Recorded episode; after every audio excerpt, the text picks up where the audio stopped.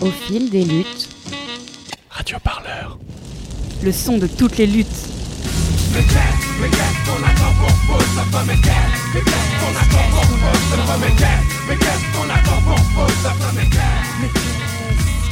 Les années passent pourtant toutes les toujours. Dijon, les militantes s'organisent face à la surveillance politique. Le mois dernier, les habitantes de l'espace autogéré des tanneries découvraient une caméra perchée sur un poteau électrique face à l'entrée de la partie habitation du lieu. Et puis, les tanneries, c'est un incontournable de la contre-culture et de la scène punk de la ville, mais aussi une plaque tournante de l'organisation de l'autonomie politique dijonnaise, française et internationale. Pas de doute, pour les habitantes du lieu, c'est une surveillance politique. Au même moment, un boîtier similaire est découvert dans l'autre espace militant de la ville, les Lentillères, une zone de maraîchage et d'habitation en autogestion. Les militantes et habitantes des lieux entament une riposte médiatique face à la surveillance. Une riposte qu'on vous fait entendre. Alors euh, là, on est au fond de l'impasse euh, des tanneries. Devant nous, on a le poteau électrique où était euh, posé le boîtier blanc dans lequel il y avait la caméra de surveillance qui surveillait l'entrée de la maison et l'espace activité des tanneries. Je m'appelle Faustine et j'habite aux tanneries depuis quelques mois. Est-ce qu'on fait le tour des tanneries? Et ben du coup là on entre euh, tout, en, tout au fond de l'impasse par le portail euh, plutôt qui, est utilisé surtout par les personnes de la maison et euh, par les personnes qui font des choses dans l'espace activité. Ça accueille quoi les tanneries en, en général? Alors euh, les tanneries, c'est trois grands espaces, enfin surtout deux espaces publics. Donc il y a euh, la salle de concert. On va faire le concert avec une seule platine, les tanneries. Donc faudra faire encore plus de bordel, s'il Et puis ensuite, il y a euh, l'espace euh, activité, qui est un espace euh, public où énormément de collectifs politiques de la ville viennent s'organiser et où il y a aussi plusieurs espaces comme une bibliothèque, un cinéma, une cuisine collective, une salle archive, un atelier d'impression. Là, on est un peu dans le jardin. Est-ce que tu pourrais me décrire un petit peu les installations en bois? Elles servent à quoi? Qu'est-ce qui se passe ici? Alors tout au fond, il y a deux containers où sont entreposés tout le matériel de la cantine collective. Ensuite, il y a un atelier parce qu'évidemment, on est tout le temps en train de construire euh, des milliards de trucs. Et puis euh, tout un tas de de fûts et de choses pour euh, les futurs travaux à venir.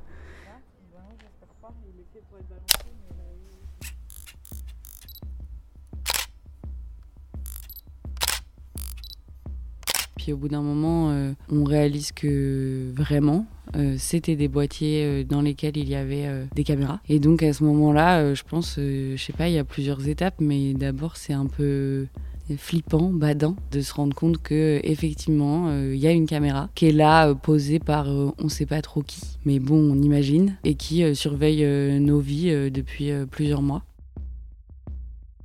On essaye de remonter un peu le fil, d'imaginer à partir de combien de temps c'est là, et puis évidemment, on, regarde des photos, et là, en fait, on se rend compte qu'il y a eu des caméras à différents moments. Et donc là, c'est un peu, euh, waouh, ok, du coup, à ce moment-là, il y avait ces caméras, et moi, je faisais ça. Enfin, j'étais là, euh, je sais pas, euh, je suis arrivée avec des amis sur le parking à telle date, j'ai dit au revoir à telle personne. J'ai, enfin, comme il y a aussi des personnes qui habitent ici, et que bon, c'est quand même un lieu d'organisation collective où on passe beaucoup de temps, et bah, il y a je sais pas, c'est mêlé à plein de choses intimes dans nos vies et de notre vie personnelle, quoi. C'est l'effet de la surveillance qui est un peu euh, énervant, c'est que t'as beau faire tout ce que tu veux pour essayer de contrer, il y a des endroits où tu finis par te dire qu'ils ont gagné, quoi. Enfin, en tout cas, ils ont réussi à, à mettre une charge et, un- et une peur euh, qui fait que tu te mets à analyser tout ce que tu fais dans ta vie, comment, comment à imaginer que comment est-ce que la police elle pourrait euh, prendre le moindre truc que tu fais dans ta vie, le, le moindre, le truc le plus simple de ta vie et le, le, retourner contre toi. Euh, à l'intérieur du boîtier, euh, il y a une espèce de un truc un peu bricolé, mais qui fait un peu bricolage de luxe comme ça, avec une caméra qui, on l'imagine, coûte vraiment extrêmement cher. Donc évidemment, c'est pas n'importe quel voisin énervé contre nous qui aurait pu venir poser ça. Et puis et puis aussi, c'est qui qui a l'intérêt? Enfin, qui a l'intérêt de, surveiller des lieux comme ça? Et je pense qu'il y a aussi le fait que euh, c'est pas juste aux tanneries, c'est pas juste aux lentillères, c'est aux deux endroits. Donc forcément, euh, on imagine que c'est une surveillance euh, politique. Du coup, euh, évidemment, nos soupçons se posent sur le fait que c'est la police quoi qui a les moyens et l'intérêt de venir surveiller des lieux comme ça. On se met à imaginer dans quoi on peut être pris quoi parce que forcément bah, dans nos têtes ça fait écho avec ce qui s'est passé à Tarnac avec ce qui s'est passé à Bure les tentatives de créer des associations de malfaiteurs pour je sais pas briser des, dynamiques militantes quoi faut encaisser la nouvelle, euh, se mettre à imaginer tout ce qui euh, ça engendre, quoi. Et puis au bout d'un moment, on se dit que comme les lentillères et les tanneries, c'est deux lieux euh, qui existent depuis longtemps et qui sont ancrés dans la ville quand même d'une manière assez forte et qui bénéficient d'un soutien assez large.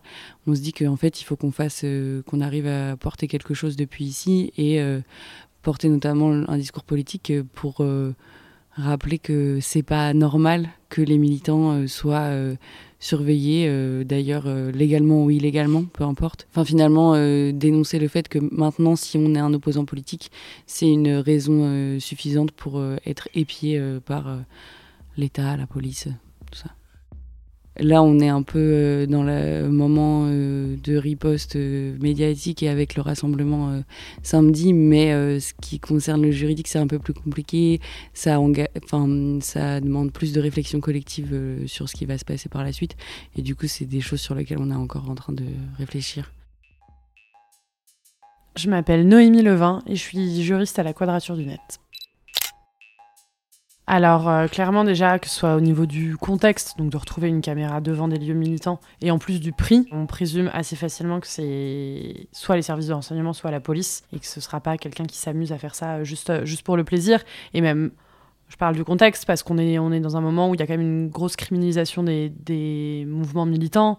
On voit Darmanin qui parle d'écoterrorisme, ou euh, même de manière générale, il y a, la pression euh, qui est mise sur juste des personnes qui ont des idées très à gauche, donc ça paraît politiquement probable et matériellement encore plus, sachant que euh, la police ou les renseignements ont les, ont les capacités de le faire, ont légalement la possibilité de le faire, même si nous, on est quand même euh, très circonspect sur la légalité de ces dispositifs, euh, même si on sait que les services de renseignement et la police peuvent en soi en pratique faire des choses souvent illégales ou en tout cas excessives. Dans la première hypothèse, ce seraient les services de renseignement qui ont posé cette, euh, cette caméra dans l'idée de récolter des informations sur une cible potentielle.